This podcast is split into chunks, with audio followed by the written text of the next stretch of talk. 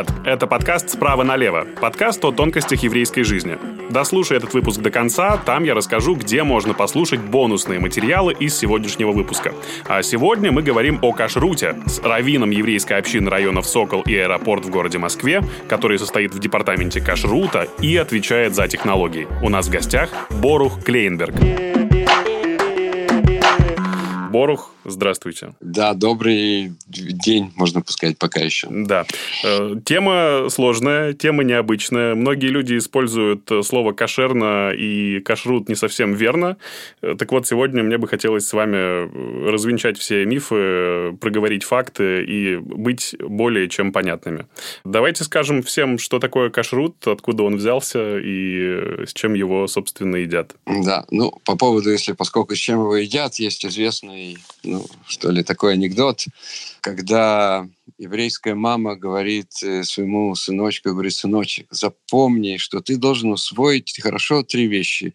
Белки, жиры и углеводы.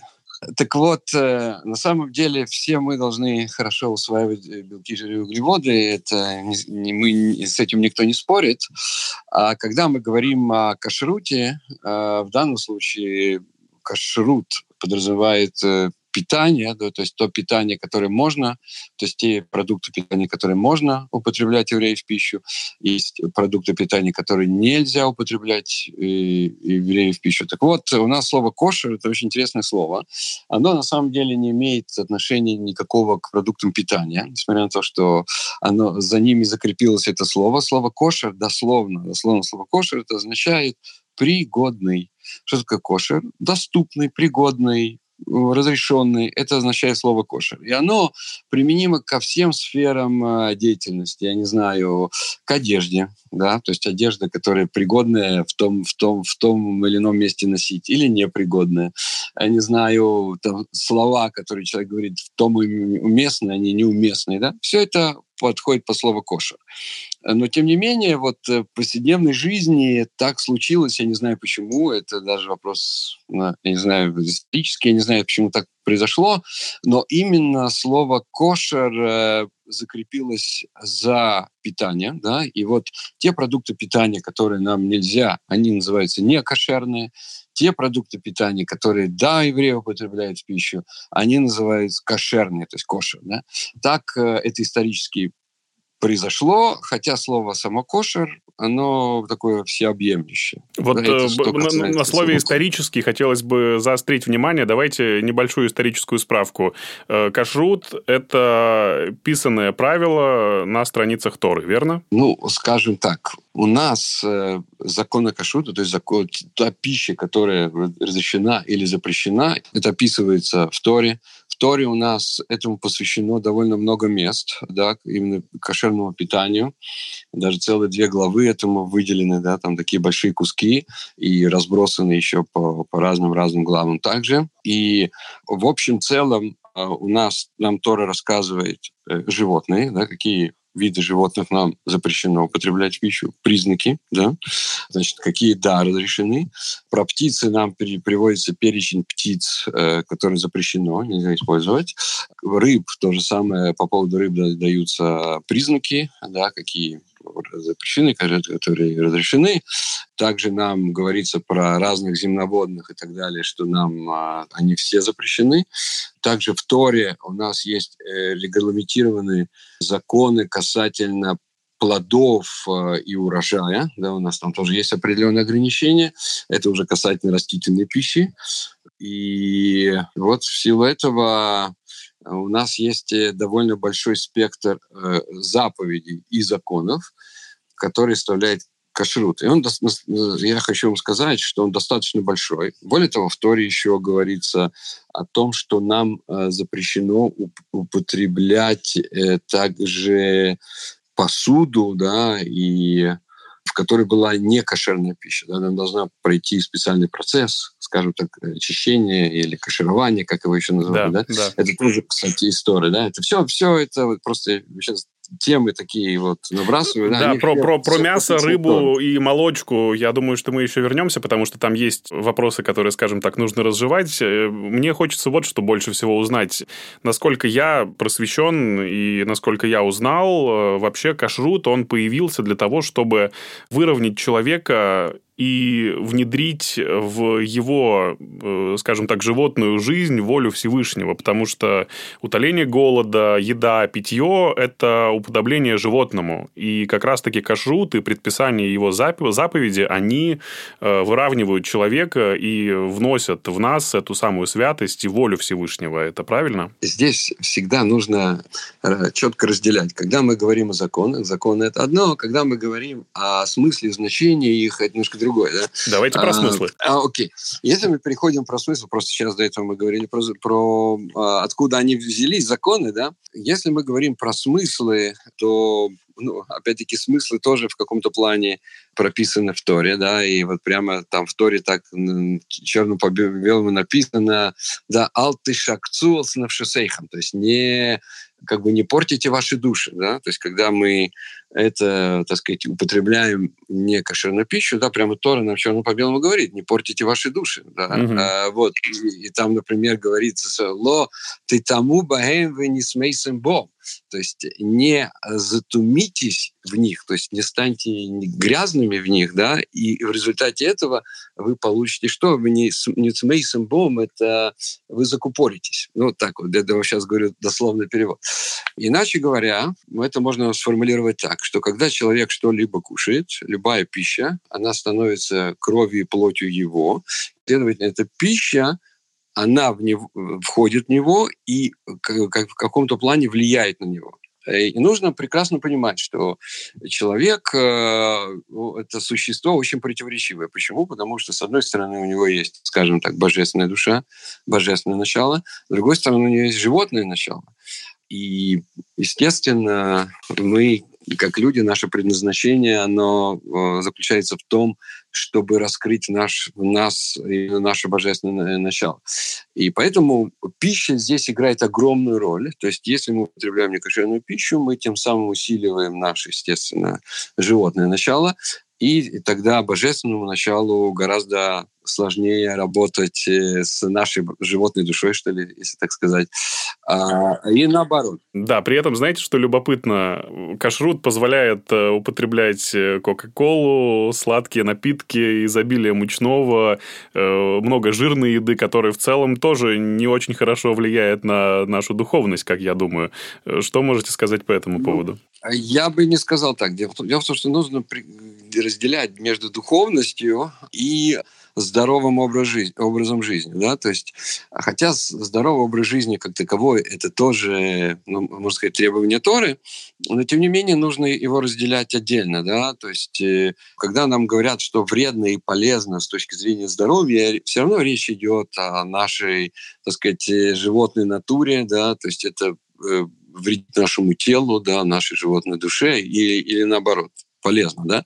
А когда мы говорим о божественной душе, то тут уже это выходит за рамки разумного, да, это выходит э, за рамки понимания человека.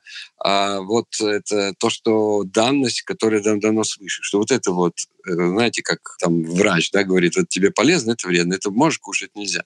Как это есть в материальном э, смысле, так и в духовном.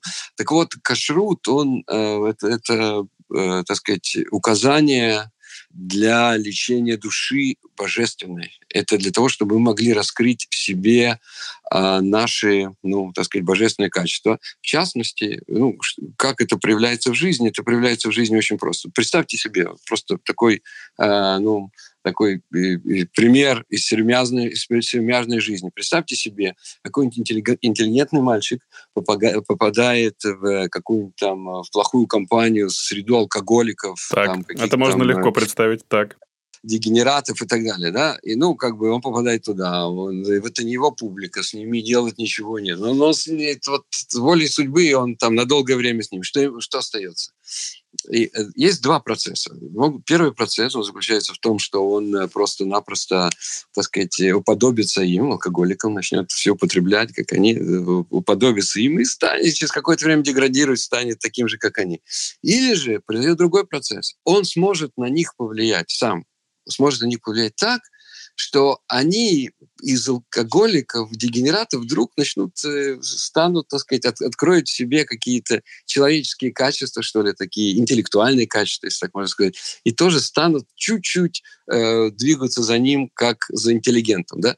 Ну, и вот примерно то же самое происходит с э, нами, да, когда мы находимся в нашем материальном мире. То есть, когда мы находимся в нашем материальном мире, мы можем э, в этот, в этот материальный мир уйти с головой, уподоби, уподобиться к животным, так сказать, да, так сказать, между нами и животными будет такая символическая только, так сказать, разница.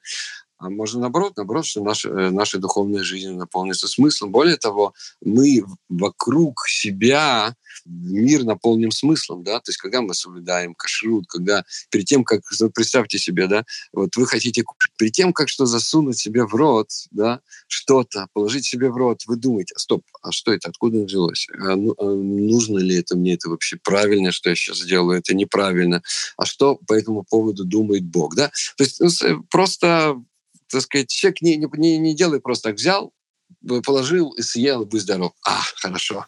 Да, я думаю, что здесь можно подытожить тем, что кашрут ни в коем случае нельзя воспринимать и сравнивать, там, допустим, с раздельным питанием, с какими-то диетами и тем, что может сделать Совершенно. из тебя максимально стройного человека, например, да? Кашрут – это Совершенно больше про духовность, чем про влияние пищи на тело. Совершенно верно. Ну, тогда давайте теперь к еде. Про мясо. Интересно, почему нельзя употреблять свинину евреям? Ну, по поводу мяса, опять-таки, для этого нужно э, раскрыть Тору, и мы находим, что э, разрешенные виды животных, да, скажем, мясо – это животные, э, животные, к ним следующие требования, они должны быть жвачные, у них должны быть раздвоены копыта. Вот эти два признака должны быть э, совместно, то есть обязательно должны быть. Если они есть, это животное по определению кошерно. Если отсутствует хотя бы так сказать, один из этих признаков, да, то есть, например, э, животное, оно жвачное, но у него не раздвоены копыта, так сказать, или же э, наоборот, у нее раздвоены копыта, но оно не жвачное. Вот, кстати, если речь идет э, о свинье, э, да, то есть свинья в этом плане, она тоже интересное животное, в том плане, что у нее, да, есть один из признаков кошерности, у нее раздвоены копыта, но она является не кошерным. Почему? Потому что оно не является жвачным. Я хочу пояснить, что такое жвачным. Это значит, что животное, оно, э, у него есть две стадии переваривания пищи. Да? Сначала оно попадает в, в один желудок, там оно а, одна стадия, потом оно обратно отрыгивает к себе в рот, и потом его переводят во второй желудок, и там оно уже переваривается окончательно. Да? Это называется жвачное животное. Поэтому я называю жвачное, что оно постоянно все время что-то жует. Да? То есть оно то, что оно уже съело, оно обратно отрыгивает, жует и обратно так сказать, использует это еще раз. Это называется жвачное животное. Да? Так вот, э, вот у свиньи такого нет, оно не жвачное. Да? А я слышал, а, знаете, какой момент, что, да. возвращаясь к совсем архаике и истории, что свинина в жарком климате, она портится просто быстрее любого другого вида мяса, и поэтому несет больший риск отравления. Э, есть ли в этом логика? Ну, и еще раз говорю, возможно, есть в этом логика, да, я не говорю, что нет. Э, я не говорю, что в жарком климате свинина полезна. А, но это не чуть-чуть ни, ни в коей мере не умаляет. Дело в том, что, так сказать, например, э, верблюды, да, верблюды, э, так сказать, он является жвачным животным, да, у него не раздвоены копыта, и нам его нельзя кушать точно так же, как и свинину. И тут, так сказать, э, почему это же правило можем к верблюдам при, при, при, принести, например, да, сказать. Ну и, так сказать, или, например, лошадь да, лошадь, она не является, так сказать, э, у нее не раздвоенные копыта, она не является жвачным тоже. Окей, Э, но, так сказать, тоже нам не запрещено кушать, да, так сказать, почему мы говорим, что вот э, именно свинина, она, она была там э, в пустыне не Э, не очень хорошо пригодны. Все, все животные некошерные, которые мы, мы берем, они были в пустыне непригодны. Почему выделяется именно это? Непонятно.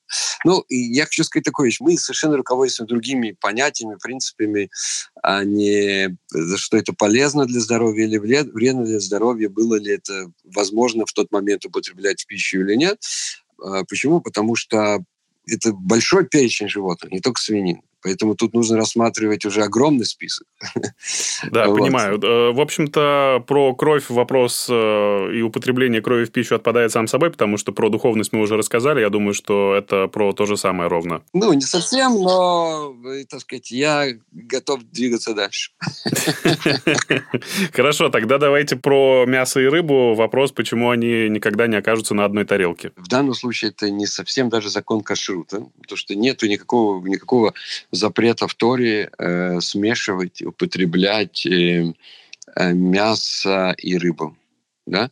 И поэтому законы кашрута, в принципе, они тут э, неприменимы. Но, тем не менее, у нас в традиции не разрешается, не разрешается употреблять мясо и рыбу вместе. И связано это не совсем законами кашрута, а связано это с совершенно другими понятиями. Дело в том, что так это давно из, из, испокон веков известно в нашей традиции, что именно вот это сочетание мяса и рыба это очень вредит нашему здоровью. То есть очень сильно даже, сказал, вредит э, нашему здоровью. Поэтому мудрецы, это, так сказать, они взяли это на вооружение и для того, чтобы ну, как бы э, сохранить наше здоровье, они, так сказать, силой Галахи запретили нам кушать одновременно мясо и рыбу. Да, то есть и речь идет исключительно, чтобы одновременно кушать мясо и рыбу. Да? Uh-huh. То есть у нас нет проблемы, например, из, из этой тарелки сначала съесть, например, рыбу, там ее помыть, и продолжить не мясо. Да, главное, чтобы проблемы. это было все последовательно, да. Я знаю, что на да, трапезах часто подают сначала рыбу, потом, ну, там, по, по прошествии буквально 5-10 минут уже приносят мясо. Да. Вот. Это связано не совсем с законом кашута, то есть в Торе нет никакого намека на такой запрет.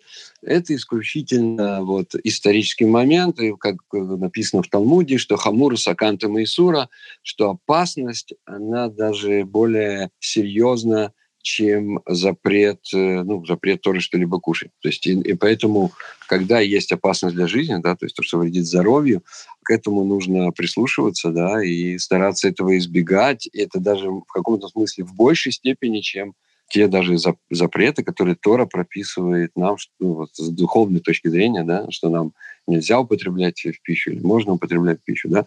А, то есть в этом плане, что мы видим? Видим, что вот рекомендации серьезных врачей надо с точки зрения питания, надо тоже, в общем, прислушиваться. И это тоже очень важно. Почему? Потому что здоровье здоровье имеет тоже огромное значение с точки зрения ТОР, именно физическое здоровье. Э, кошерная рыба – это наличие плавников и чешуи.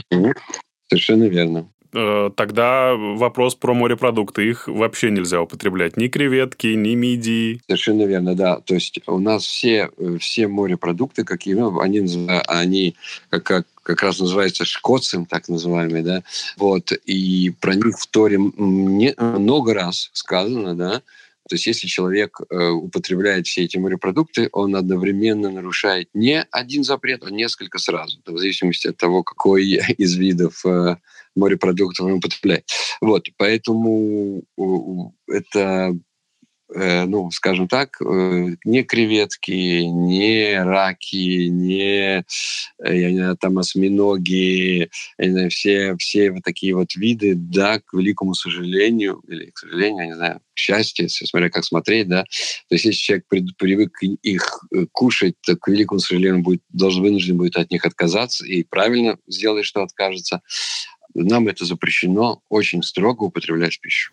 Э, ну и финальное про еду и соблюдение каких-то балансов э, мясо и молоко. Почему нужно тоже сохранять какое-то количество времени между употреблением мяса и молочного? У нас в Торе э, три раза э, употребляется это запрет, так называемый алтавашил гдиба мой, то есть не варить козленка в молоке его матери. И отсюда учится, почему три раза одно и то же Тора нам, так сказать, повторяет. У нас есть запрет. Э, первое, что нам запрещает, Тора все запрещает варить мясо с молоком. Только варить. Даже человек не, не, не ел ничего. Просто взял, положил, взял кастрюлю, да, налил молоко и положил туда мясо, скажем так, да, то в этот момент он нарушает закон Торы. Все, он нарушил. То есть из-за того, что он начал варить вместе мясо с молоком, все уже нарушил. Окей, образовалась смесь. Эту смесь, которая образовалась, уже нельзя употреблять в пищу. Это второй запрет. А третий запрет, он заключается в том, что из этой смеси, то есть если сварили мясо с молоком, из этой смеси нельзя извлекать какую-либо выгоду. Это значит, эту смесь нельзя ничего с ней сделать полезного. То есть ее нельзя скормить собаке, например, да? ее нельзя дать даже не еврею, да? чтобы из нее какую-то извлечь какую-то пользу да? для себя, для, для окружающих. И поэтому с этой смесью, которая называется мясо с молоком, единственный путь э, расстаться – это ее как там похоронить. И даже нельзя полить ею там, где растут э, деревья, да, то есть опять-таки будет выгода, да. То есть, иначе говоря, это нужно как-то так уничтожить, сжечь или куда-то похоронить глубоко в землю и так далее, чтобы от ни, никакого, никакой выгоды не было от этой смеси.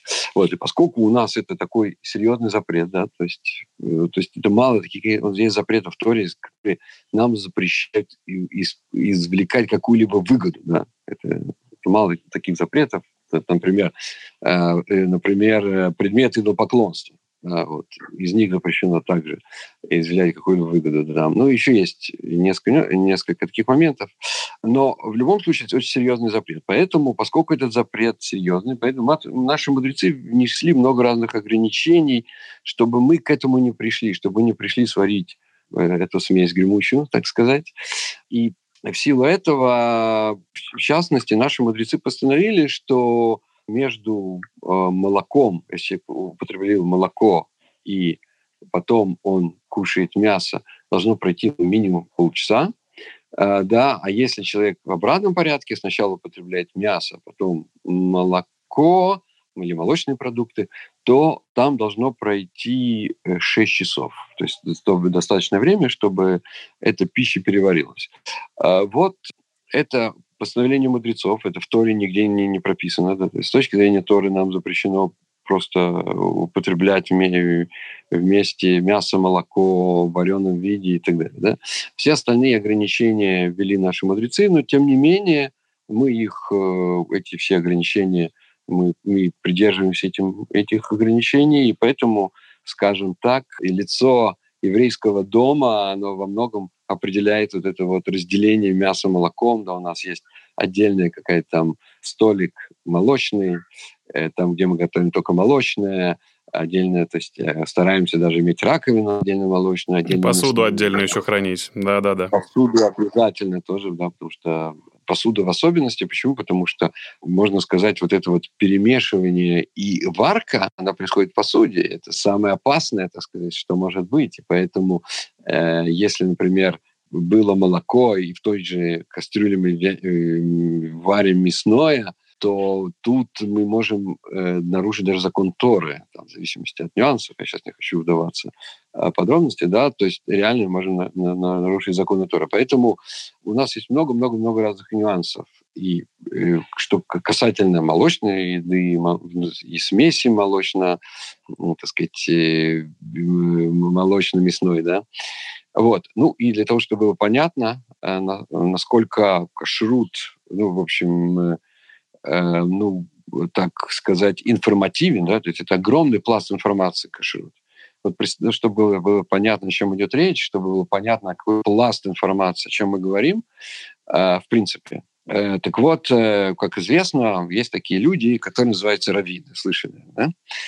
Ну, что-то да. Для того, чтобы человек стать раввином, он должен, что? Он должен сдать экзамены соответствующие на эти экзамены на раздел Шулханоров, сделал ну, свод еврейских законов, и, э, скажем так, 80% законов, которые он сдает, да, то есть, чтобы стать раввином, они касаются кашрута.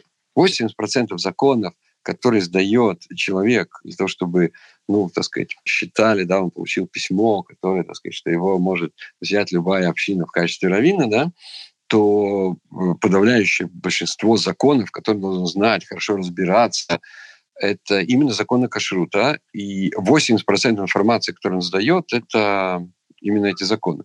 А, этому посвящено много, ну, это, э, так сказать, много разделов Шулханоруха, да, это там не один раздел, это десятки разделов Шулханоруха, да, это сотни законов, там, даже э, тысячи законов, я сказал, да, касаются законов кашрута. И поэтому Почему именно раввин должен быть э, сведущим именно в этих законах? По одной простой причине.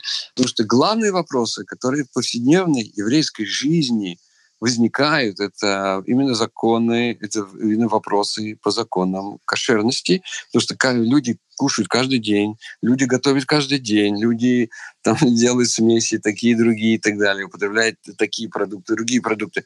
И возникает огромная масса вопросов, огромная масса. И поэтому раввин, в первую очередь, это его, то, что выделяет от всех, ну, как бы, э, э, ну, по крайней мере, то, что его должно выделять, то, что он сведущ в законах кашрута. Это главное то, в чем следующий раввин. Я очень счастлив, что э, следующим раввином сегодня оказались вы, Борух. Э, по-моему, мы максимально интересно, развернуто и, как мне кажется, применимо на практике даже э, рассказали о кашруте. Спасибо вам большое. Было очень здорово.